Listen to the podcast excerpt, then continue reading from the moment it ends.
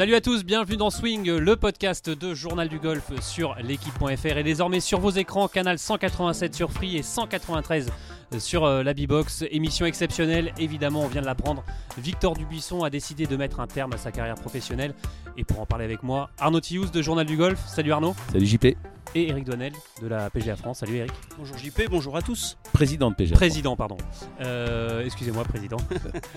Messieurs, première réaction, forcément, euh, c'était peut-être un peu annonciateur, mais on est quand même un peu tous tombés de notre chaise quand on a appris la nouvelle que Victor Dubuisson tout simplement arrêté sa carrière professionnelle tomber de notre chaise, moi j'irais pas jusque là. Il y avait quand même, il avait sa carte du, du European Tour, du DP World Tour, comme on dit et il a quasiment pas joué de l'année donc euh, fallait il n'est pas allé au PQ3 aussi il est pas allé au la finale en même temps vous n'allez pas au PQ3 quand vous n'avez pas joué de l'année. Enfin ça sert à quoi d'aller bah. chercher une carte pour ne pas jouer derrière? Après on sait on sait jamais hein. c'est chaque fois les joueurs disent que c'est le Joker cette euh, fameuse finale des cartes oui mais, euh, mais six tours on le rappelle hein, non mais le Joker vous le jouez si vous avez joué pendant l'année. Ça sert à quoi d'aller récupérer sa carte pour, pour ne pas jouer comme il a fait cette année? Donc on s'en doutait un peu il était inscrit au livre il s'est désinscrit on s'en doutait. Malheureusement, la, nouvelle est tombée.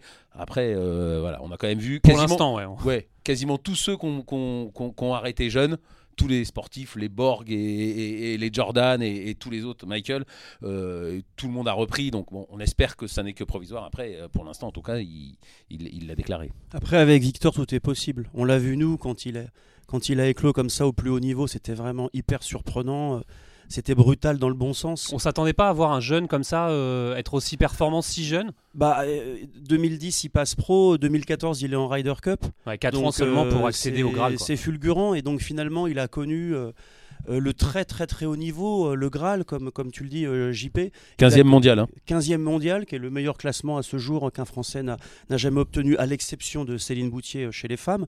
Mais moi je trouve que c'est arrivé très vite parce que ce, garçon a un talent euh, incroyable.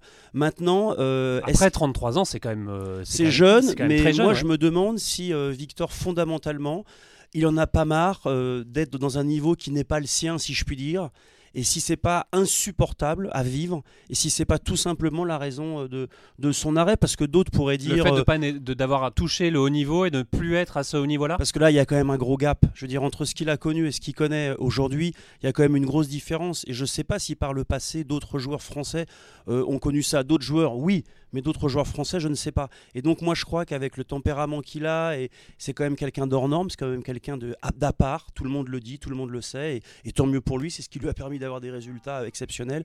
Je crois que pour lui, c'est juste insupportable de devoir repasser par tout ça et de, sans avoir la certitude d'y arriver. Je crois que c'est insupportable et quelque part, il doit considérer qu'il mérite pas ça, quoi. Et puis Arnaud, les, mots sont forts. Il dit, il dit, clairement, je tourne la page, quoi. C'est euh, un, peu dans le sens. Euh, le golf c'est terminé, mais. Euh, oui, mais on, l'avait, on l'avait eu il y a longtemps, hein, parce que malheureusement, euh, les rapports avec la presse c'était pas facile avec euh, Victor, mais il l'avait dit hein, dans, dans, la, quasiment la dernière interview qu'il nous avait accordée. Il dit mais vous attendez pas à me voir jouer très longtemps. Enfin, il parlait pas d'une carrière linéaire. Voilà, et puis il disait bah, il y aura des moments où, où, j'arrêterai, où voilà, où le golf c'est pas tout dans ma vie. Bah, voilà, malheureusement, encore une fois, on le sentait venir. Moi, j'avais vu euh, euh, Benoît Ducolombier, euh, on, le verra tout à l'heure dans, l'émission. Je l'avais vu en début d'année, je crois que c'était championnat de France à Bordeaux. Et déjà, Benoît, il, sentait quelque chose. Ah, il... sentait, il disait J'espère que ça va pas s'arrêter comme ça. quoi. Voilà. Et parce qu'il disait bah, Je le vois pas, ou je l'ai très peu vu. Et, et voilà, et ça beau être Victor, et ça beau être le, plus grand talent probablement qu'on ait jamais connu, en tout cas dans le golf masculin en France bah, il y a un moment euh, ouais, où, les, où les autres vous, vous rattrapent, voire vous dépassent. Et, le niveau augmente surtout. Voilà, le niveau augmente. Et donc, euh, bah, ouais, peut-être que, peut que Victor et, et, et, même Benoît le sentaient que, que, que le niveau progressivement et que le golf euh, s'échappait et, que son niveau s'éloignait de, de, lui. Quoi. Enfin, qu'il n'arrivait plus à, avoir le même niveau. Ouais, Eric. Après, est-ce que c'est une fin de carrière définitive? Comme tu le disais, il y en a d'autres qui sont revenus. On ne peut pas savoir. À 33 ans, c'est difficile. Lui, il le dit aujourd'hui parce qu'il le pense. le terme je tourne, la, le je tourne la page, c'est quand même. on sent que c'est quand même réfléchi. Quoi. Ah, c'est pas juste sur un coup de tête. Quoi. Oui, oui, mais après, bon, Victor, il est capable de coups d'éclat et on n'est pas à l'abri d'un revirement de situation, ce que nous, on aimerait au fond de nous en réalité. Donc euh, l'avenir nous dira justement si c'était définitif ou pas. Allez, messieurs, je vous propose euh, tout de suite euh, de joindre Fabien Pigalle. C'est l'homme qui a vu l'homme qui a justement fait cette annonce d'arrêt de carrière. On l'écoute, Damien. Fabien. Alors, euh, Fabien, euh, euh, il y a quelques minutes à peine, vous avez eu l'entretien du, jour, du mois même de l'année, probablement dans le, golf français et même au-delà dans le sport français. vous avez vu Victor Dubuisson qui vous a annoncé mettre un, terme à, sa carrière, c'est ça? Ouais, tout à fait. Il nous avait donné rendez-vous au Golf Hall Course à, à Cadement-de-Lieu. J'y étais il y a quelques heures et il a choisi ben, de s'exprimer hein, sur, sur l'arrêt de sa carrière qu'on pouvait peut-être un peu pressentir puisqu'il y a quelques, il y a quelques jours, on, apprenait son, retrait aussi du livre. Euh, mais voilà, donc il nous a donné rendez-vous, il a choisi l'équipe et on s'est longuement posé. C'est un entretien qui a duré euh, 1h30 où il revient voilà, sur, ses 13 années, sur ses 13 années passées sur le tour. Vous l'avez trouvé comment, euh, Victor? Serein, un peu, un peu tendu, un peu. Un peu. alors, pas, pas, tendu, serein, euh, soulagé, conscient aussi de, de la page qui, qui, qui, qui, tourne en annonçant du coup son, son, l'arrêt de sa carrière, puisque c'est. Euh, et il le dit, c'est. c'est une part, le, le, tour a rythmé sa vie depuis, depuis, depuis 13 ans. Euh, donc il est, conscient de ça, mais Victor, c'est quelqu'un qui euh, aussi euh, sait à quel point les à côté de la vie, enfin que la vie ne s'arrête pas non plus et ne tourne pas que autour du golf. Et donc il a, il a, il a d'autres projets en, en, perspective également. Quoi. on a eu la chance hein, d'avoir votre interview en, en avant-première, Fabien, et, et on l'a trouvé particulièrement lucide et même un peu c'est même pour la première fois un peu, je ne sais pas si c'est auto-flagellé, mais en tout cas, il a reconnu euh, des erreurs et, un regret. Oui, il a reconnu, euh, il a reconnu euh, quelques, quelques, quelques erreurs. Et erreurs, c'est un, un, grand mot. En parlant de regret, il en exprime un précisément de manière sur, le plan sportif, c'est celui de ne pas s'être installé aux États-Unis et de ne de, pas avoir déménagé là-bas pour, euh, pour vivre pleinement, on va dire, sa carte qu'il avait eue sur le, sur le PGA Tour. Mais il explique aussi euh, pour des raisons euh, personnelles. et c'est ça qui est, qui est assez admirable, je trouve, hein, dans cette interview, c'est que finalement, on arrive à comprendre un peu mieux. Il nous fait comprendre aussi pourquoi ben, certaines fois tout n'a pas été tout n'a pas été facile et évident. un peu le backstage du sportif qui quelque part peut peut-être aussi le faire qu'une fois que cette page euh, euh, est tournée. Donc, euh, donc voilà, oui, c'est ce qui. Enfin, je ne sais pas comment vous aussi vous l'avez vous l'avez ressenti, mais je pense que c'est un, un peu un avis qui partagé.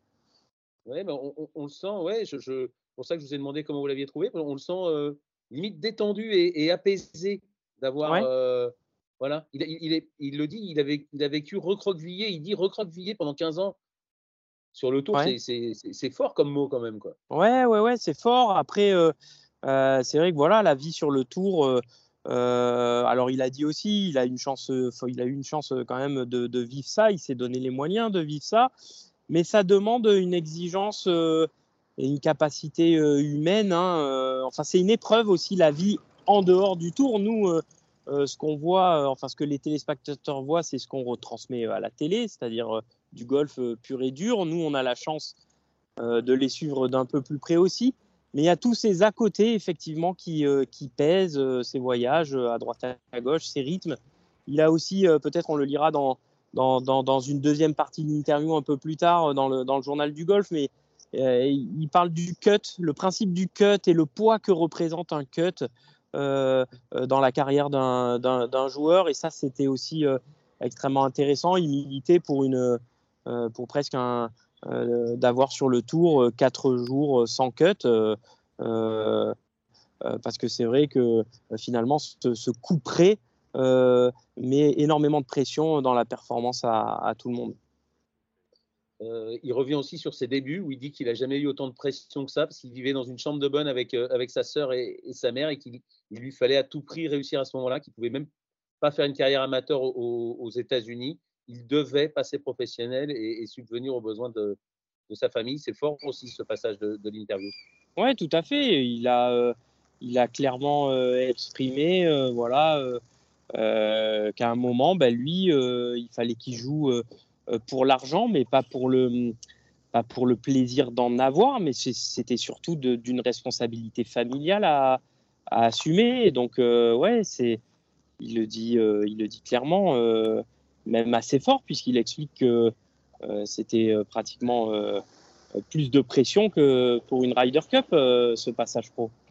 Pour terminer, il prévoit une, une reconversion dans le, dans le coaching, mais pas dans le coaching de haut niveau. C'est justement là aussi où il redit que le, le, niveau et la vie sur le circuit ne l'intéressent pas.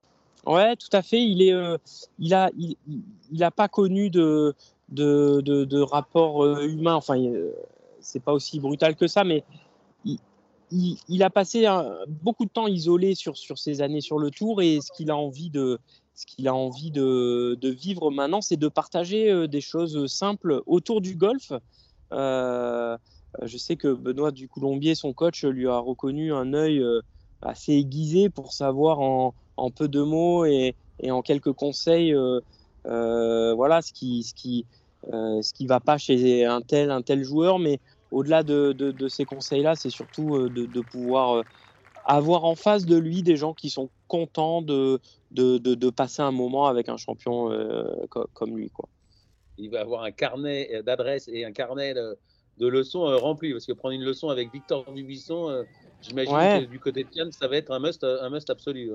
ouais, alors bah, je ne sais pas si, si c'est si à Cannes ou, ou, ailleurs, mais en tout cas, ce qui est sûr, c'est que hum, je pense que le public qui peut, euh, qui peut attirer, ça va pas être uniquement un public de golfeurs aussi.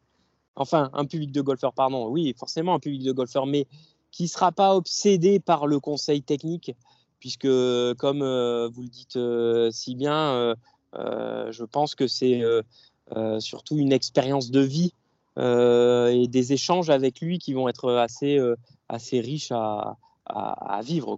C'est, c'est inestimable de pouvoir passer du temps avec lui, pas forcément à, à, taper une balle. Hein. Fabien, pour, terminer, dernière question de l'interview, il remercie les gens qu'il a croisés, quelques personnes qu'il a croisées, et, notamment euh, Pascal Grisot, où, il, confesse. Euh, je pense que Pascal Grisot va être content de voir ça et en plus il dit ouais, qu'il a vraiment été pénible. Là aussi c'est ce que je disais quand il reconnaissait des erreurs, c'était ça aussi.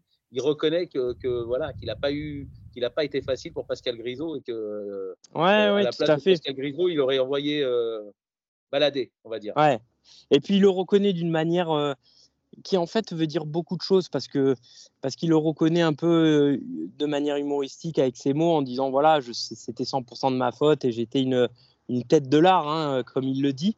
Et quelque part ça c'est ça un peu Victor Dubuisson c'est que c'est aussi que du golf quoi.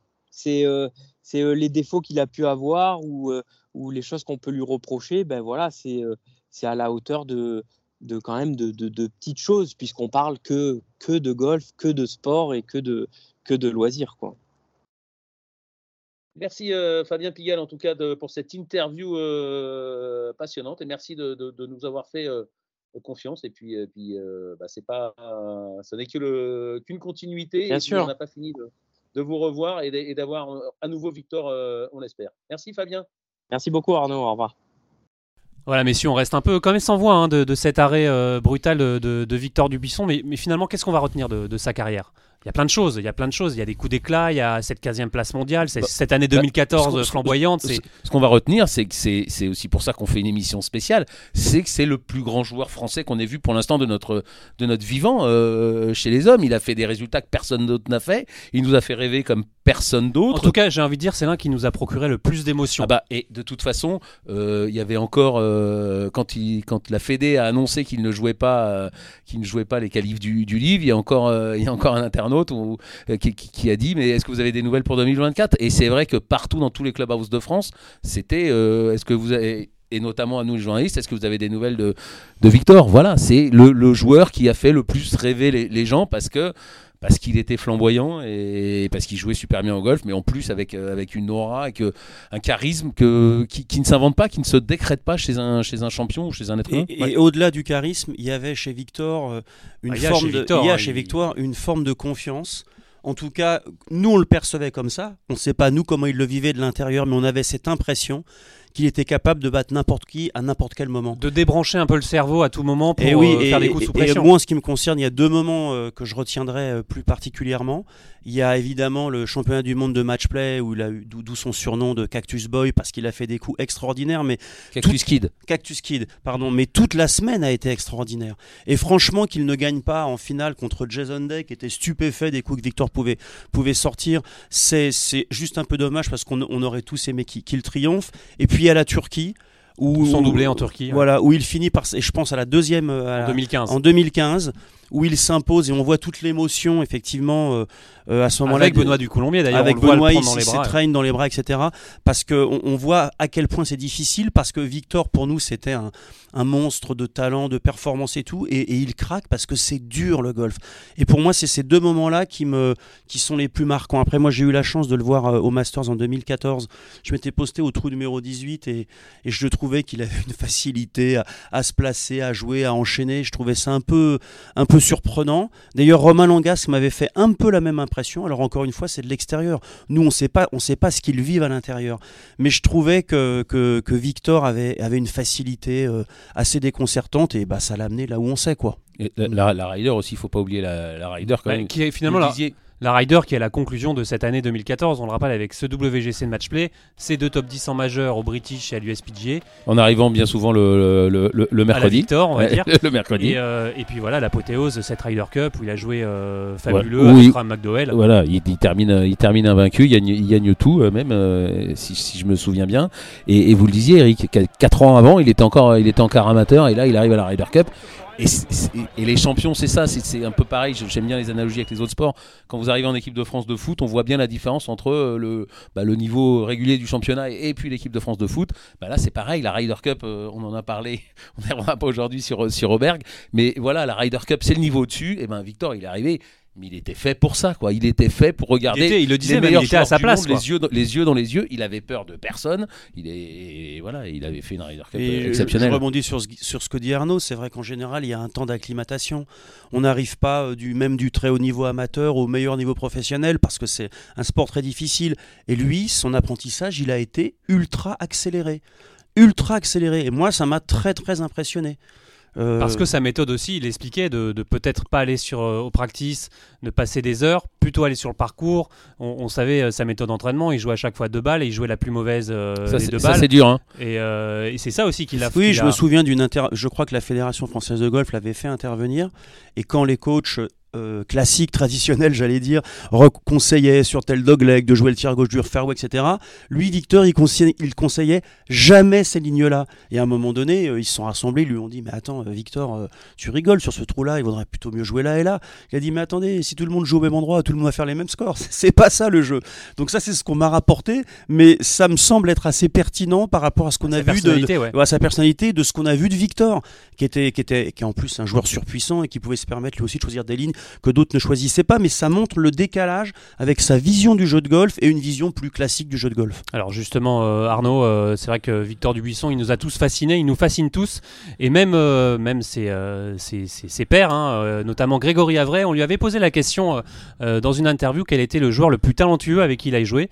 Il avait joué, je vous laisse deviner sa réponse, on l'écoute, Greg.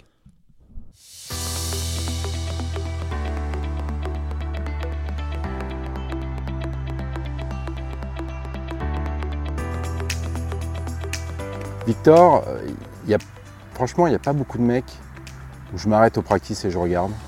Il y a Tiger, il y a Rory et il y a Victor. J'adore.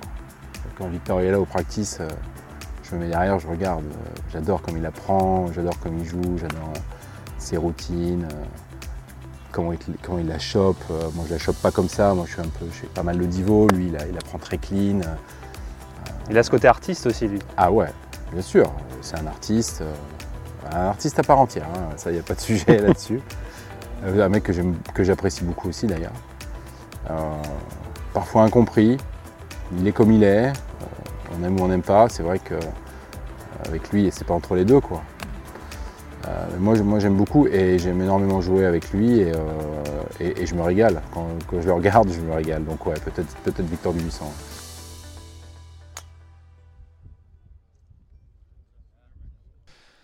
Voilà Arnaud, impressionnant quand même de voir Grégory Avray euh, bah, mettre euh, Bah, Victor Woods- Dubuisson au même niveau que Woods, McIlroy. Mais, euh, mais, mais c'est vrai qu'il était il était fascinant. Et moi je me souviens c'est aussi Greg Avray je je sais plus dans quelle interview où il disait que, que, que Victor avait une façon de de, de, de, de- de- de ressentir un coup de regarder un coup de jouer un coup qu'il n'avait jamais vu chez personne d'autre. Je crois bien que c'était c'était Greg Avray et que c'était extrêmement euh, fatigant. Et c'est peut-être aussi pour ça qu'il arrête aussitôt. C'est peut-être que ça effectivement prenait beaucoup d'énergie, ça la façon dont il jouait. d'é- d'énergie, la façon dont, il jouait. C'est vrai qu'il y mettait.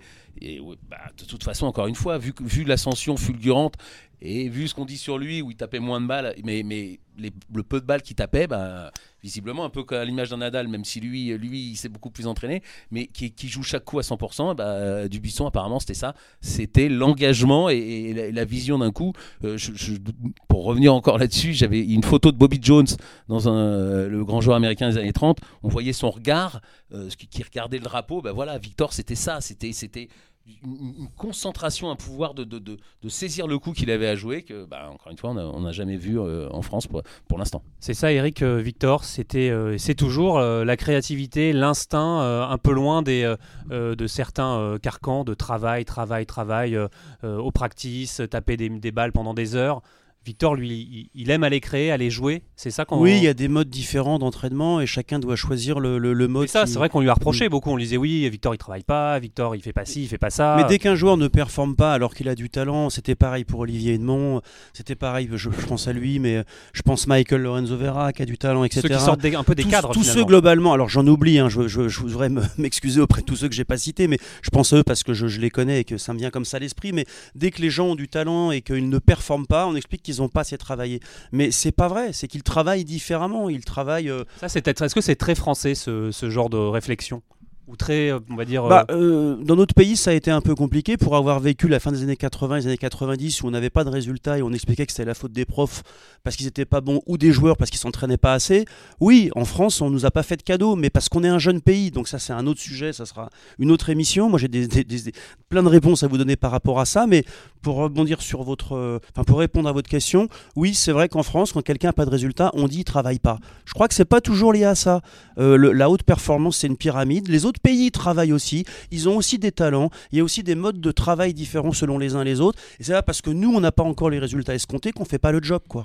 Et, et- et Jean-Philippe, je ne sais pas si, si- à quel moment vous allez le, le montrer, mais, mais on a cherché des archives de, de Victor et on a une interview, euh, on a une interview de lui. ça vient, ça vient. Voilà, et, et il explique très bien, euh, il explique très bien que voilà, en tout cas, il a eu des résultats et il dit bah maintenant je, fais fermer euh, leur bouche, on va dire, à, tous ceux qui, me- dénigraient parce que ben il dit euh, on parlait des autres, mais les autres à l'époque il est 23e mon- mondial, je crois.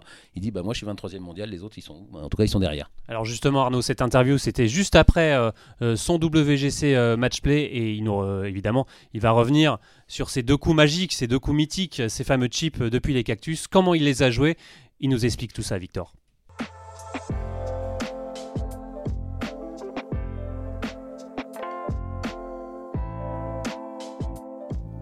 J'étais très très mal placé, j'avais une chance sur mille hein, de, de réussir le coup, mais je savais qu'il y avait une possibilité. Il fallait que je la joue forte dans la bosse de rough, et, même si elle, il fallait juste que- qu'elle soit pas courte. Il fallait juste que je la joue à fond parce que si je, si je dépassais le trou, elle redescendait au drapeau avec la, avec la pente. Certes, j'avais un coup impossible, mais, mais c'est des coups qu'il faut jouer à fond, faut pas se poser de questions dans ce genre de situation. Faut pas commencer à essayer de, de dire je vais la toucher comme ça, je vais la prendre là, il faut que je la monte comme ça. Non, c'est des coups qu'il faut jouer à fond, faut pas se poser de questions. Faut pas se retenir. Ah oui, le cap, j'ai même pas cherché à le bouger, mais parce que je savais qu'il fallait qu'il y ait tout qui se goupille bien pour je réussisse ce coup. Donc euh, j'ai joué, j'ai joué vite parce que parce qu'il fallait pas que je réfléchisse. Bah là, c'était la même chose. Bah, c'était pareil, je savais que j'avais une chance de mettre sur green et de sauver le par, mais je l'ai joué, joué vite parce que c'est des coups. euh, c'est des coups, faut, faut, faut pas se poser de questions parce que de toute façon, il n'y a pas de coups. Donc, euh, on s'entraîne jamais à des coups comme ça. Donc, il faut la jouer à 100% et il faut pas se retenir. Quoi. Donc, euh, il faut jouer vite. Bah, oui, bah, il, était, euh, oui, il était un peu choqué du, du coup parce que quand il est venu voir ma balle au 1, il était sûr de gagner et quand il est venu au, au 9, il était sûr de gagner aussi en la voyant. Donc, euh, comme moi, j'aurais été sûr de gagner le match s'il avait été dans cette situation. On ne serait pas posé de questions. hein. On serait pas dit, ah peut-être que non. Euh, on se serait dit, c'est bon, c'est plié, je suis champion du monde. Donc, euh, non, j'ai essayé de le. J'ai joué pas très bien, mais j'ai essayé de le repousser. J'ai repoussé dans. Dans, les, dans plus. Je sais pas comment on dit, dans tous zéros retranchements. Enfin, je vraiment. euh, lui ai, je- lui ai donné extrêmement de mal à gagner le match. Voilà, messieurs, euh, passionnant de l'écouter, Victor Dubuisson. Euh, c'est vrai que malheureusement, euh, bah, je crois d'ailleurs que c'est la seule interview, la, la dernière interview qu'on a fait de Victor Dubuisson, c'était en 2000, euh, 2014, juste après cette, cette deuxième place au championnat du monde de match-play. Ses coups dans les cactus, c'est- c'est c'est devenu mythique. C'est ça qui a fait sa légende aussi. À Non, mais c'est du pur génie, mais au- au-delà, au-delà, je trouve, du fait qu'il sait comment le faire, il le conçoit, il l'imagine, il le visualise, etc., il le fait. Et c'est ça qui est très difficile, parce que nous, évidemment, euh, le, le- en le- finale d'un WGC match-play. Et c'est ça, c'est-à-dire qu'il le fait au moment qui compte. Et la vraie différence entre un champion hors norme et un excellent joueur, c'est la capacité de produire le bon coup au bon moment, on le sait tous. Mais malheureusement, enfin, en ce qui me concerne, on arrive- j'arrive rarement à sortir le bon coup au bon moment, et c'est pas le cas de ce grand champion. Ouais, justement, euh, peut-être que cette victoire saurait changer quelque chose, euh, vous pensez, dans sa, dans sa carrière non, ou pas, non. pas plus que ça? Bah non, non, de toute façon il le dit, lui ce qui, ce qui comptait pour lui c'était le, c'était le classement mondial, il serait peut-être monté un peu plus haut, mais non, je vois pas ce que ça aurait pu changer. Enfin, il avait les exemptions qu'il fallait, ça aurait pas changé, euh, ça aurait pas changé grand chose. Honnêtement, enfin Victor, euh, il était, il était quand même unique et euh, il traçait sa route à sa façon, donc euh, Mais est-ce qu'il prenait Je- pas une carte du PGA Tour euh, à temps complet? Est-ce que ça lui ouvrait pas plus Il d'opportunités a joué de sur, jeu? il a Ouais, joué sur le PGA Tour c'est- pareil, il a joué et il a pas joué. euh, il était, je sais pas si vous vous souvenez, il y avait les Il avait une 50, catégorie il y hein, avait les le PGA 50 Tour. meilleurs joueurs du monde aux Players, enfin les 49. il en manquait un. Victor Dubuisson. quoi. Bah, je m'en souvenais plus. Voilà. Bah, donc c'est ça, Victor, c'est il avait sa carte, mais le Players, il n'a pas été le jouer. Donc euh, je pense pas que moi, enfin encore une fois, il a tracé sa route à sa façon et je, je, je, il n'y a pas eu enfin il y a pas eu d'aléa autre que Victor. Enfin le principal aléa de Victor Dubuisson, c'est lui-même. Enfin c'était sa force, c'était sa faiblesse aussi. Il a tracé sa route à sa façon. Ça lui a réussi pendant quelques années et puis après il s'est, je sais pas si on peut dire qu'il s'est perdu, mais en tout cas il s'est, il s'est, il s'est Bah, étiolé jusqu'à jusqu'à Après, cette il avait annonce. peut-être aussi une conception euh, plus, euh, enfin comment dire, une philosophie de la vie un peu Bien sûr, mais il disait le pas pas 100% dédié au golf avec d'autres centres d'intérêt. Exactement. Et donc ça a pu peut-être un peu jouer sur ses résultats et ses performances, mais peut-être que ça l'a rendu heureux dans la vie. En tout cas, c'est ce que je lui Bah, il souhaite. disait toujours qu'il n'avait Mm. pas que le golf dans la vie d'ailleurs, hein, Mm. Victor, et que il n'aurait pas cette carrière linéaire, que des fois on le verrait disparaître. Alors peut-être que là on le voit disparaître pendant quelques temps, qu'il va revenir, et qu'il va retrouver euh, euh, cette envie de jouer. Euh, Est-ce que vous vous souvenez de cet Open de France 2015 aussi, où il avait convié euh, uniquement des enfants, conférence de presse Mm. euh, Ah bah là euh, c'était 24 enfants, c'était C'était le, le- le- le plus gros moment de tension entre lui et, et la presse, pas qu'avec nous d'ailleurs, parce que après ça a gagné, euh, ça a gagné un peu tout le monde et même et même un peu la presse euh, et même un peu la presse étrangère. Et voilà, il avait choisi de bah, plus de plus de journalistes que des enfants euh, en ça face de a- lui. C'est ça aussi qui a, qui a- fait un peu aussi sa, pas dire sa légende à Victor, mais c'est c'est ce relationnel compliqué avec, euh, bah, avec, la, avec les médias, avec. euh, euh, avec pas qu'avec les avec, médias. euh, Avec tout le monde, avec ses agents, avec la Fédé, avec tout le monde. Victor, c'était même avec les autres joueurs, il était quand même particulier. Il était dans son monde. On savait jamais s'il allait être là ou pas être là euh, pour aller signer ses contrats. Pour euh, voilà, il a tracé sa Mais route. peut-être que En, en- en se- en se moquant de tout le monde, il y avait cette histoire avec Thomas Bjorn qui apparemment l'avait pris euh, entre quatre yeux euh, en lui disant écoute nous on a fait tous les programmes depuis des années, maintenant c'est ton tour. Euh, voilà et puis Victor, enfin moi j'avais eu une engueulade avec Pascal Grisot qui n'était pas président de la Fédé à l'époque. Et il était capable de regarder les gens dans les yeux et genre mais vas-y continue ton discours de toute façon je n'en ai rien à faire mais- je ferai à ma façon Peut-être que Victor, mais c'est pas pour l'excuser, mais c'est pour essayer d'expliquer. Peut-être que c'est un homme libre et que peut-être différent en tout cas. toutes les contraintes autour du monde professionnel finalement ne l'intéressent pas. Donc je comprends hein, les complexités que ça amène et les, avec les agents, les équipementiers, la presse, etc. Je comprends évidemment puisque on, on connaît ce microcosme. Mais si on considère qu'il est un homme libre quelque part touché par la grâce parce que parce que pétri de talent, peut-être que toutes ces contraintes, il en a pas envie, il veut juste jouer au golf quoi. Enfin je, je, je- je schématise Eric, hein, mais moi j'ai Ouais, surtout la- on a vu. surtout le sentiment qu'il n'a pas Mhm. voulu aussi prendre ce côté porte-drapeau du golf français, euh, le fameux, ah bah de toute façon lui le fameux voulait joueur qu'on attendait tous euh, aucune étiquette le- rien bah oui pour porter le golf français quoi. golf français ou golf européen ou voilà même même à la Ryder euh, je me souviens euh, du capitaine qui avait dit Victor c'est Victor c'est Victor et je crois que même euh, euh, même McDowell qui jouait avec lui avait dit Victor c'est Victor quoi voilà ça voulait tout dire c'était que Ce côté un peu fascinant, c'est on le prend comme il est. oui on le prend comme il est il est insaisissable et, et- et il est pas comme les autres Eric, justement, le côté pas comme les autres, évidemment, son swing de golf, il était aussi pas comme les autres, ou finalement, il est plutôt. Euh, Non, non, moi je bien trouve, fait et ouais, bien. euh, non, moi je trouve qu'il a un swing bien construit. Je dis pas ça parce que son premier entraîneur, Stéphane Damiano, c'est un ami, mais c'est vrai qu'il a un grip un peu fort, mais il n'est pas le seul. Il a vraiment une magnifique largeur de swing. Vous savez, c'est l'espèce d'extension, de distance entre les mains et le sternum. Bon, bref, il a une magnifique largeur de swing. Il a un excellent pivot. C'est un joueur assez centré, je trouve. Euh, très très belle rotation, euh, beaucoup de transmission d'énergie. Euh, franchement, c'est un swing très costaud. Hein. Euh, je pense pas qu'il soit très très souple, ce qui explique ces, trois quarts de swing euh, terminés, avortés, pardon. Il n'a pas un vrai finish à la Ballesteros comme on voyait à l'ancienne. Non, il est plutôt un peu à la Fleetwood, en train de contrôler un peu sa- son club. Mais c'est un swing très très juste, très pur. je trouve assez contrôlé et très très très très puissant quoi. Et on le sait, il était extrêmement puissant. Tout à l'heure, on parlait de la Turquie. Je crois qu'il joue drive fair 8 sur le par 5 euh, du 18 au, au Montgomery. là. parcours parce que Ouais, c'est en Turquie, c'est le, le Montgomery. Et donc, c'est un par 5 euh, un peu étroit. Et il joue drive fair 8 pour prendre le par 5 en 2. Donc, euh, voilà. ce qui est énorme. Ce qui est énorme, ce qui est énorme. Et il la, il la met, je crois qu'elle est sur le. Elle est un petit peu à droite, elle descend sur le plateau. On y est, Eric, Euh, on y est, Eric. Bon, voilà, voilà. On y est, Eric, là. La lumière qui On tourne. y est. très puissant. Non, mais c'est ça qu'on aimait chez Victor. C'était aussi, c'est l'attitude avant tout, mais c'est aussi la puissance. On se disait, il a tout. Il a tout pour performer au plus haut Et niveau. le petit jeu aussi. Ah, le petit jeu, mais Oui. fabuleux. Mais vous parlez du, du swing, là, c'est c'est ce qu'a dit Greg Avray tout à l'heure, il en parle. Vous voyez, vous voyez quand, et c'est- et là où Eric est, est- est pro. Greg Avray était un des meilleurs joueurs français. Et quand ces joueurs-là euh, vous, parlent du swing des, des gens encore meilleurs qu'eux, c'est- c'est c'est toujours fascinant. De toute façon, on le sait, c'est pour ça qu'on aime le golf. C'est quand même le, le geste sportif probablement le plus dur de tous.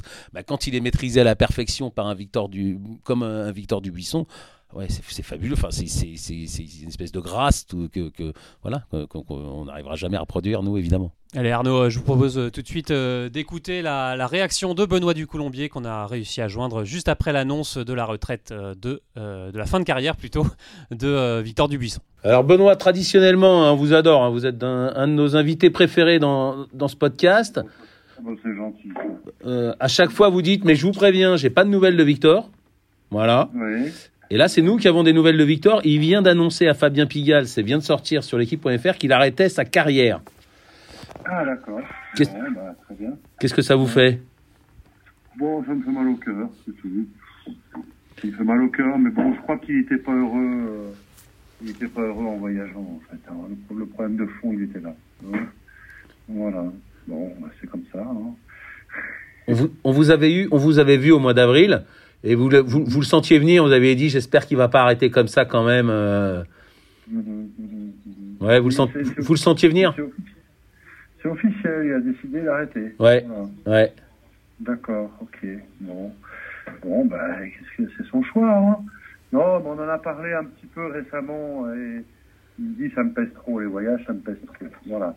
Donc, euh, je crois que voilà, c'est- c'est comme ça, hein.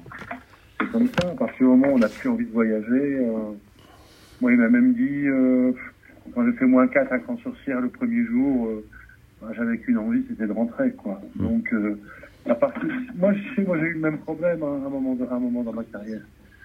J'en avais assez de voyager, j'en avais assez de, j'en avais assez de, de m'occuper de mon nombril, en fait. Hein. J'avais plus envie de donner aux autres que de de moi. Voilà. Donc, je pense que c'est ce qui lui arrive. Euh, il a même dit à Fabien Pigalle, il a dit qu'il avait vécu recroquevillé sur lui-même pendant 15 ans. Ah, bon, bah, peut-être, peut-être. Je ne sais pas. bon, ben, il a confié des, des, des beaux secrets, c'est bien. Hein. Euh, c'est vraiment le, le plus beau talent, le plus beau swing que vous avez, euh, que vous avez eu, dont vous avez eu l'occasion de vous, vous occuper, euh, Victor, euh, le, plus beau, Benoît. le plus beau swing, non, mais euh, euh, la capacité de, de jouer les, les, les coups difficiles sous pression, oui. Voilà, et avec quelqu'un qui en plus n'avait pas un grand putting, euh, qui avait un putting un peu un peu décousu, mais il faisait pas ses scores euh, là-dessus. Et donc c'était vraiment la personne qui avait le plus de capacité à, à jouer le coup qu'il fallait au moment où il fallait en fait. Je crois que c'est surtout ça. Après le plus beau swing, non, il avait son système à lui. Hein, euh, il avait son système à lui et il le gérait bien, il se connaissait bien.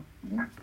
Voilà. Euh, vous, vous sou- vous vous souvenez de la première fois où vous l'avez vu, Victor Vous l'avez vu swinger Vous l'avez vu jouer? Alors moi j'avais vu déjà au- la- la- euh, l'année où il a passé ses cartes européennes euh, et je voyais qu'il maniait la balle. Hein. Il tapait des fer neufs, je me rappelle, je passais derrière, il tapait des fer neufs. Puis un coup, il, faisait une balle avec un peu de drôle, je voyais la face de club un peu fermée là-haut. Puis la balle d'après, il faisait une balle avec un petit peu de feuille, il avait la face de club qui était plus ouverte. Donc on sentait qu'il avait les mains en fait. je crois que c'est surtout ça. Il avait des mains, euh, des mains, comment dire, où il contrôlait énormément la face de club. Et voilà, le swing en lui-même était. Alors quand il était au top, vraiment il swingait très très très très bien. Il swingait large, euh, il swingait très large. Il avait un bon physique, mais il avait cette qualité de, de, de de, contrôler sa phase de club avec ses mains. Quoi. Il avait vraiment une perception euh, assez pointue de ses mains, en fait. C'était un, c'était un plaisir, euh, un honneur de comment vous racontez le d'entraîner Victor Dubuisson. Oh, c'était très difficile, hein. C'était très difficile parce que euh, si à un moment donné il faisait un mauvais coup, il dit mais c'est bon, c'est bon, je l'ai, je l'ai la balle suivante. Donc il n'y avait pas besoin de dire grand chose en, fait. Hein il fallait juste être à ses côtés et lui donner quelques des, petits rudiments très simples euh, dans l'alignement, des choses comme ça, en fait. Hein. Et euh, je crois que c'est quelqu'un qui, qui, qui, se ressent, qui, ressent bien les choses et puis qui a une très très bonne compréhension de la technique. Donc euh, voilà, bon après c'est un peu désolant qu'il arrête si jeune, quoi. Mais bon, moi je le comprends. C'est un métier tellement difficile, c'est un métier où on est tout le temps en train de remettre sa tête sur le bio tous les jours, tous les jours, tous les jours. je peux comprendre qu'il a envie d'autre chose dans sa vie, en fait.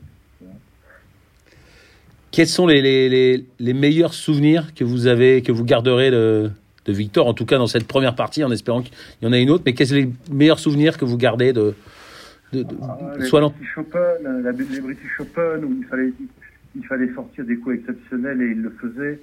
Euh, je me rappellerai toujours au premier trou du British Open où il avait une sortie de bunker euh, très longue, c'est ces sorties de bunker de, de, 50 mètres là qui sont très difficiles et il a fait un coup magique. Euh, des, des, bah, évidemment la Turquie, hein. mais euh, et surtout, surtout par exemple, c'était sur un tournoi en match play en Angleterre. Euh, il y avait un par 5 euh, avec des berlinoises devant le ring. Et euh, je l'ai vu, au... il tapait fort hein, le drive à l'époque, hein, quand il tapait vraiment plus fort que les autres. Hein. Et là, euh, il avait 215 pour le début du green. Et j'ai vu prendre son rescue et il jouait le green. Donc je me suis dit, qu'est-ce qu'il m'a fait là? Qu'est-ce qu'il m'a fait? Et, et, après, j'en ai parlé de ce coup-là. Il m'a dit, Benoît, j'avais de la marge, mon rescue il pitch à 218. Donc j'avais toute la marge qu'il fallait alors qu'il n'a pas hésité un coup, hein. une seule fois, il l'a joué. Et puis surtout, la, la, la, la plus belle semaine que j'ai vue, je pensais pas qu'un être humain pouvait jouer aussi bien, c'était la Ryder Cup. Là, c'était une démonstration, en fait. Une démonstration à la Ryder Cup à, à. Je me rappelle de Grégory Avray qui, qui, qui, était comme journaliste, qui commentait, qui avait le micro à la main. À chaque coup, on était sidérés, en fait. Sidérés il jouait ses parties avec McDowell et on le regardait jouer en fait. voilà. Vent de gauche, vent de droite, vent de face, euh, la balle en bas, enfin. C'était impressionnant, impressionnant. Et... donc, euh, après, après, il y, a des coups qui vont me rester dans la mémoire, comme euh, aux États-Unis, il avait joué le programme, ce programme qui se joue TNT, c'est ça? Ouais, Pebble Beach. Pebble Beach, d'accord. Et bien, quand il a fait le dernier jour moins 5 dans la tempête, c'est un truc de fou. Moi, j'y étais, on avait les parapluies euh, comme ça, les parapluies qui se retournaient et tout ça. il a fait moins 5. Et, le deuxième score derrière, le meilleur score des autres joueurs, ça a été 75. Et lui, il a fait moins 5. Donc, euh, je me rappellerai aussi d'un coup le deuxième, le dernier le jour de la qualification. Donc, je pense que c'était le troisième jour euh, un bunker de fairway, légèrement en descente dans le bunker de fairway, un green surélevé, euh, le green avec un petit haricot sur la droite, vous voyez, un petit haricot sur la droite, et le drapeau, il y avait deux mètres derrière le bunker et deux mètres, et deux mètres derrière le drapeau. Et là, il m'a pris un coup de fer 4 dans le bunker, en, légèrement en descente, et il a mis une flèche dans le drapeau, pas un grain de sable à voler, donc on a l'impression qu'il avait tapé un coup de fer 4, que sa face de tête était en cristal en fait. tellement il y a eu un son incroyable qui est sorti de là. Et là-bas, elle a un coup de fusil qui est parti, qui a pitché euh, un mètre devant le drapeau et qui a bloqué, il s'est mis donné, en fait. Donc ce coup-là, il y avait un journaliste américain qui était à côté de moi et qui m'a dit, euh, un coup comme ça, il dit, ils sont, deux ou trois dans le monde à pouvoir le faire. Donc c'était ça, en fait, Victor. hein. C'était ça, la capacité à, à jouer les coups à fond, euh, de ne pas se poser de questions. Alors, évidemment, quand ça passait pas, bah, ça passait pas, mais quand ça passait, c'était de l'ex- de l'exceptionnel, en fait. De l'exceptionnel. Donc voilà, c'est- c'est tout ça qu'on va perdre. Alors je ne dis pas qu'il avait le meilleur swing, hein. Simplement il avait euh, une perception de sa phase de club et un contrôle de sa phase de club assez exceptionnel. hein. On a, les, on a les poils qui se dressent quand vous parlez, euh, Benoît, là. Vous, vous, vous êtes ému un peu? Euh, oui, parce que j'ai passé vraiment des très très très bons moments avec lui. Des moments très compliqués, hein. mais euh, bon, ça c'est une autre chose. Euh, des moments très compliqués, mais des moments de golf, euh, waouh, là on se dit non, là, là on touche à autre chose, quoi, en fait. hein. Donc euh, c'est sûr que bon, moi j'ai apporté. Moi, quand je l'ai connu, quand on a commencé à travailler, il était euh, dans les 60 premiers de la race, il était centième mondial. Et en quelques mois, il est devenu 15e ou 16e mondial.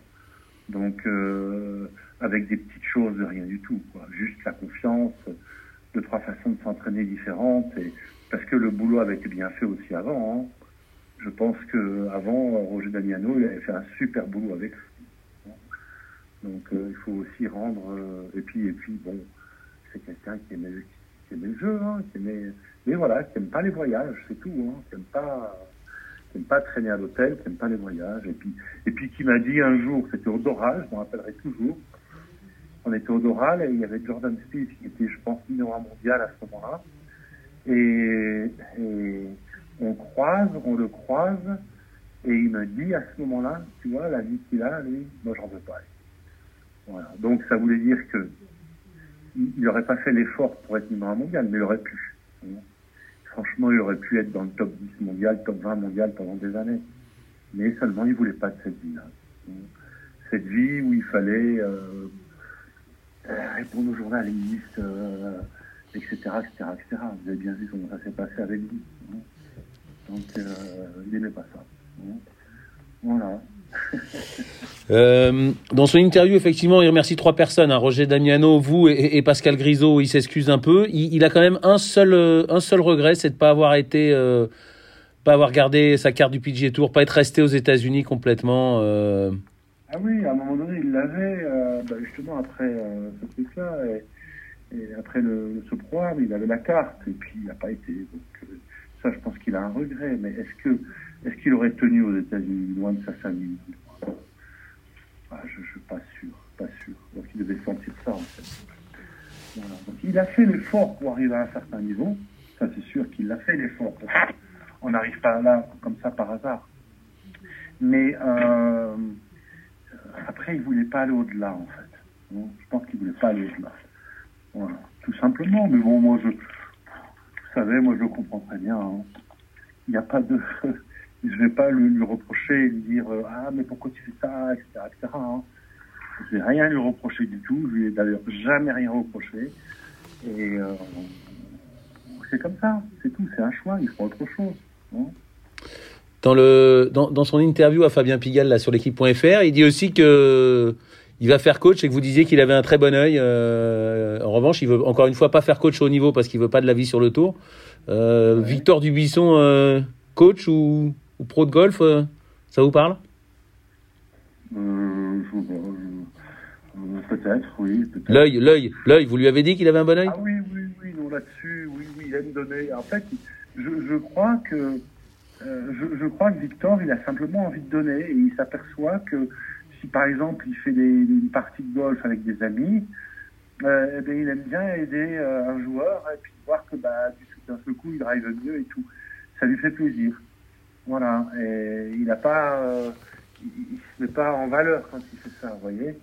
Je- je- moi, je peux très bien comprendre, hein, parce que moi, quand j'étais joueur, j'ai- À un moment donné, je me suis retrouvé dans un tournoi et l'après-midi, j'avais fait mon entraînement, j'avais fini ma partie, j'étais en tête du tournoi.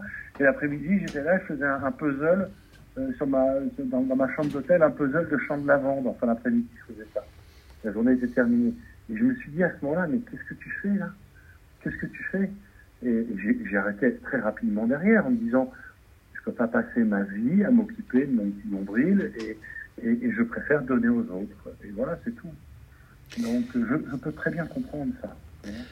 Pour, terminer, euh, Benoît, euh, nous en tant que, que, journaliste, on a eu la chance de lui poser des questions. Bon, évidemment, il y a eu quelques quelques moments où c'était pas facile, mais mais en tout cas, je l'ai toujours dit, il a parlé de golf comme personne en France. C'est le fait d'avoir été 15e mondial ou alors ou alors c'est parce qu'il parlait de golf comme ça qu'il est devenu 15e mondial? En tout cas, est-ce qu'il avait compris des choses que que les autres n'ont pas compris ou alors est-ce qu'il savait exprimer des choses que les autres ne savaient pas faire? Je, crois qu'il parlait comme ça, et c'est pour ça qu'il est devenu 15e mondial, et, qu'il voyait les choses différemment, en fait. Je vous dis, il y a plein de coups où, moi, pourtant, j'ai- bourlingué partout dans le monde avec plein de joueurs, hein, des super joueurs, Grégory Avray, etc. Bref, mais il voyait des coups que les autres ne voyaient pas, en fait, tout simplement. Voyez? Et donc, euh, et, puis, et puis surtout, la capacité, s'il voyait un coup très compliqué, de le jouer le coup. D'accord? C'est pas, c'est pas, c'était pas de la, folie venant de sa part. Il voyait un coup euh, par-dessus, euh, dans le trou entre deux branches, là, machin truc. Eh bien, il y allait. Il dit oui, mais c'est ce coup-là qu'il faut faire. Et il y allait, il le jouait, et il le faisait. Vous voyez? C'est vraiment euh, cette capacité, une fois qu'il a pris une décision, parce que c'est lui qui prenait les décisions. C'était pas quelqu'un qui avait un cadet et qui, à chaque fois qu'il y a eu un cadet qui prenait un peu du pouvoir sur lui, ça marchait pas. Il avait besoin que ce soit lui, lui qui voit, lui qui décide en fait. Et à partir du moment où il voyait et il décidait, il jouait le coup. Après, il s'est planté aussi, hein, mais c'est aussi pour ça qu'il était capable de gagner, de gagner des grosses choses. Donc euh, voilà, cette capacité à, à, voir et à faire, et, et, et ne pas avoir la, de pas avoir peur de le, jouer le coup. En fait. Sûrement qu'il avait peur, mais il mettait tout un process en route où c'était en, bah, c'est ce que je dis toujours, adviendra ce qu'il adviendra. Hein. À partir du moment où tu décides d'un coup, parce qu'il n'y a rien de pire que de faire une partie et en se disant, euh, voilà, il y a trois coups que j'ai pas décidé, mais Victor, il y a, tous les coups étaient décidés. Donc, euh, il y a trois coups que j'ai pas joué, et puis il y a quatre coups que j'ai pas joué. Non, il Victor, tous les coups étaient joués. Après, ça passe ou ça casse. hein. Donc, je crois que, euh, voilà, c'est Victor, c'est ça. hein. De l'exceptionnel. et des moments compliqués où on l'attend et on se demande si on va être à l'heure au départ. voilà, c'est ça, hein. Hein, où dès là, trois minutes avant le départ, euh, on n'a toujours pas fait le chemin pour y aller. Et puis d'un seul coup, pouf, il monte sur le départ, et puis en avant, c'est parti. Voilà. Donc, euh, bon, il y en a plein des anecdotes. hein. Merci, euh, merci Benoît. En tout cas, c'est toujours aussi passionnant de, de vous avoir. Bon, de toute façon, on refera une interview hein, sur Victor Dubuisson et sur les anecdotes. Et puis, et puis, on reparlera d'Antoine Rosner, David Ravetto et tous vos autres joueurs. C'est toujours un plaisir et un bonheur et un honneur de vous avoir, euh, Benoît. C'est gentil, c'est très gentil. Allez. Merci Benoît. À bientôt. Ça a été un honneur d'entraîner Victor. Voilà. À bientôt, merci. Au revoir. Au revoir. Au revoir. Voilà, messieurs, euh, Benoît du Colombier, euh, le dernier coach hein, de, de Victor euh, Dubuisson. Euh, messieurs, bon, est-ce qu'il va revenir, Victor? Est-ce que c'est euh, finalement. euh, c'est pas Un pronostic, quoi. Ouais, non, je sais Non, pas parce si. Arnaud, mais- avec Arnaud, on est rarement d'accord sur les Mmh. pronostics. En tout, cas, je- en, en tout cas, on est d'accord, c'est c'est quand même une grosse perte pour le golf français, pour le golf mondial. Ah bah, pour c'est ne pour, plus le pour voir tout le sur monde. les fairways, c'est Ah bah, c'est dommage, quoi. Ça fait partie, ça fait partie. Donc, on l'a dit, le meilleur joueur français qu'on ait connu pour l'instant. Un, quand même, il a été en Ryder Cup et, et il l'a gagné. Donc, même en Europe, il a quand même laissé, euh, il a laissé sa trace. Il est tout près de la carrière monéliste d'ailleurs. Ça lui a peut-être joué des, des, des tours euh, aussi. Donc, c'était un joueur européen.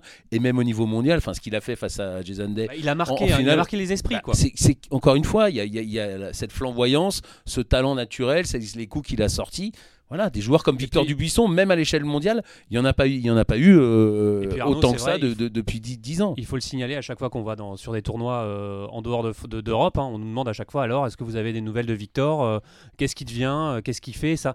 Et on nous, demande- on nous demande pas souvent pour d'autres joueurs français par exemple. C'est euh, c'est aussi un, un- Un marqueur. un marqueur que, euh, que, que ce joueur-là a marqué, euh, a marqué une époque. Quoi. Moi, je vais me risquer parce que de la même manière que je pensais que Tiger allait revenir à la compétition, et il l'a fait, et je l'avais écrit dans Practice qu'il était capable de gagner, il a gagné le Tour Championship, et ensuite j'avais dit il peut gagner un majeur, il a gagné le Masters. De la même manière, moi je pense que on n'est pas à l'abri que Victor retrouve un plaisir. euh, euh, Vous il- pensez qu'il a perdu le plaisir de, de moi, jouer je au golf pense, cette je année pense, je pense, et je pense qu'il peut le retrouver sans s'y attendre. Peut-être que dans 3 ans, dans 5 ans, il va retrouver le plaisir. Et s'il retrouve le plaisir et l'envie, il peut revenir parce qu'il a 33 ans et qu'on peut jouer au golf jusqu'à très tard. Donc moi, je fais, je fais le pronostic et je, et je croise les doigts pour que Victor Moi, rejoue. je, je- moi, je croise les doigts, mais comme tu le disais, Eric, on n'est pas souvent d'accord. Malheureusement, je crois qu'il. euh, j'y crois pas. J'aimerais bien qu'il revienne, mais après, c'est encore une fois, c'est du sport fiction. C'est compliqué à dire. Il va Mais se livrer à sa deuxième passion. euh, oui, puis enfin, encore une fois, pour revenir, euh, il faudra fournir encore plus d'efforts que ceux qu'il n'a pas fournis depuis, depuis quelques années, même si encore une fois, on disait qu'il était à part. euh, voilà, il va. Et puis, et puis c'est toujours pareil, hein, le niveau euh, autour, euh, ça bosse plus que jamais, ça bosse mieux Après, que n'a été- jamais. il a pas été aussi épargné par les blessures, euh, Victor. euh, problème de dos. euh, Ouais, ouais, ouais. Enfin, j'ai envie de dire comme tout sportif de haut niveau et comme quasiment comme tout golfeur. Et justement, enfin voilà, moi, je, ça va être compliqué de, de, revenir et je, je le vois pas revenir. Et il, a, je, je sais pas s'il si, s'il va apprécier, mais je pense pas qu'il ait fait tous les efforts qu'il fallait pour garder sa carte et pour continuer à être un golfeur de haut niveau. Je le vois pas aller faire encore plus Ah, d'efforts pour redevenir un golfeur. S'il t'entend, ça va lui donner une vraie motivation Mais- de te montrer que j'espère, t'as mais j'espère, mais j'espère. Mais- sur mais sur le livre, ça aurait été sympa de voir un Victor Dubuisson sur le livre de toute façon, c'est sympa de voir un Victor Dubuisson partout. Encore Ouais. une fois, il nous a fait rêver comme aucun autre golfeur français. Donc évidemment qu'on n'a qu'une envie, c'est qu'il revienne. Mais malheureusement, moi, j'y crois pas. Voilà, il veut tourner la page, il tourne la page. Encore une fois, il a tout à fait le droit. Nous, c'est sûr que nous de l'extérieur, on se dit mais mince, on en tient, il est bon, euh, mais qu'il y aille. Mais c'est ça, Bah, lui. surtout, bah, lui, il nous fait, mais- il mais nous- il fait ce il qu'il nous veut, faisait quoi. rêver sur les fairways. quoi. Il C'était fait ce qu'il euh, c'était incroyable. quoi. Et autour des greens. Et, sur les greens. Et sur les greens. Voilà, c'est la fin de cette émission. Euh, Je vous propose de se quitter justement en images avec des images de Victor Dubuisson. On a eu, euh, on a retrouvé dans nos archives et dans les archives de la Fédération française de golf, il nous avait fourni euh, quelques images euh, il y a quelques années. On va voir du Victor Dubuisson de 2007 jusqu'à la Ryder Cup dans l'épaule avec Patrice Amadieu notamment. Euh, et voilà, et on espère en tout cas le voir. Des rapidement. pépites. Des pépites, exactement. On espère le voir euh, très prochainement, peut-être ici même. Il est en tout cas, il est bienvenu sur les antennes de Journal du Golf TV. Victor Dubuisson. Merci merci à Axel à la réalisation et on se retrouve la semaine prochaine. Salut.